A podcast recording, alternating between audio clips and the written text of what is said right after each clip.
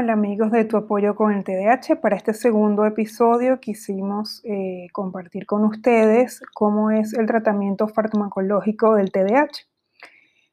Eh, les hablaba la semana pasada de, bueno, me diagnosticaron y ahora qué hago. Bueno, probablemente eh, el neurólogo o el psiquiatra que los ha atendido les proponga que tomen la terapia farmacológica. Está comprobado que para las personas con TDAH la terapia farmacológica administrada por un especialista y efectuando el seguimiento adecuado va a mejorar muchísimo su calidad de vida. Hoy hablaremos entonces de los tipos de medicamentos que se utilizan para el tratamiento farmacológico del TDAH. Tenemos un primer grupo de medicamentos estimulantes, me voy a centrar en los que tenemos aquí en el Perú, en el Perú se consigue el metilfenidato, se, eh, comercializado con el nombre de Concerta de larga duración y de Ritalin. Eh, de acuerdo a su presentación, es más económico o más costoso. Eh, lo importante en este caso es conocer cómo actúa el medicamento una vez ingresa a nuestro sistema. inicialmente, el metilfenidato se colocó o lleva el nombre de estimulante, carga con ese nombre porque cuando se realizaban las pruebas farmacológicas en animales, estos se mostraban excitados eh, o digamos bien acelerados. Pero cuando se hizo la prueba en pacientes con TDAH, justamente ocurría lo contrario. ¿Por qué? Porque la persona, si tenía hiperactividad, la actividad motriz bajaba muchísimo y en el caso de las personas que tenían el déficit de atención, lograban permanecer más tiempo estudiando y terminando su tarea. ¿Qué ocurre a nivel químico en el cerebro? Una vez que ingresa la pastilla, ¿qué pasa? Va directamente a el transporte de la dopamina, lo, lo bloquea y eso permite que se hagan las sinapsis en los ganglios de la base del cerebro y se estimulen los lóbulos frontales, que es donde la persona con TDAH tiene mayores problemas. Allí se ubican las funciones ejecutivas. Hablaré de esto en el próximo podcast. Eh, pero ¿qué ocurre?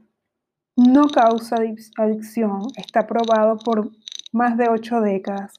El Ritalin lo que va a ayudar es como si una persona necesita lentes, se pone los lentes y ve mejor. El Ritalin ayuda.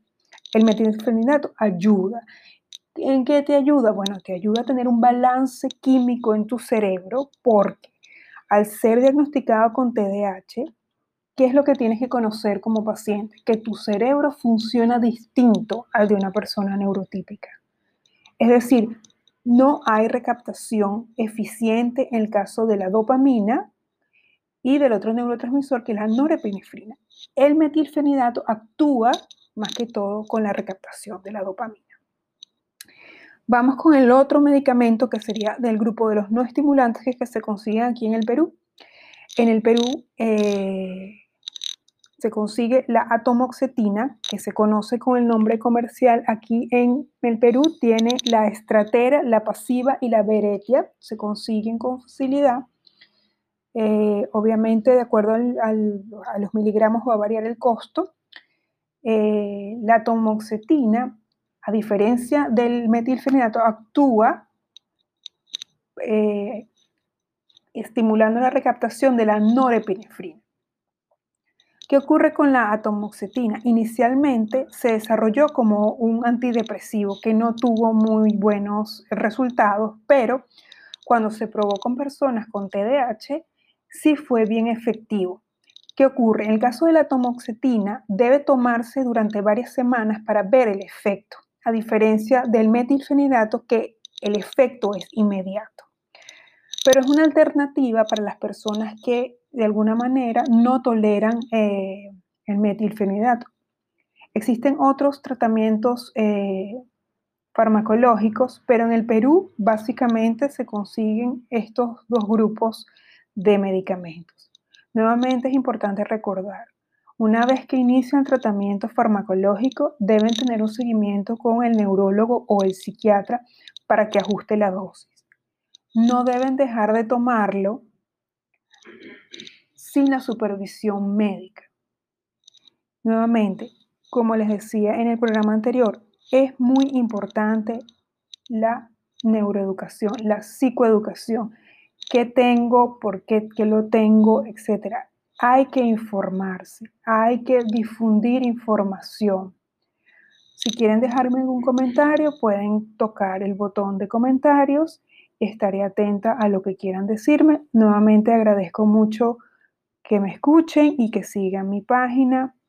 Soy Cristina Badenas y esto es tu apoyo con el TDAH en podcast. Gracias.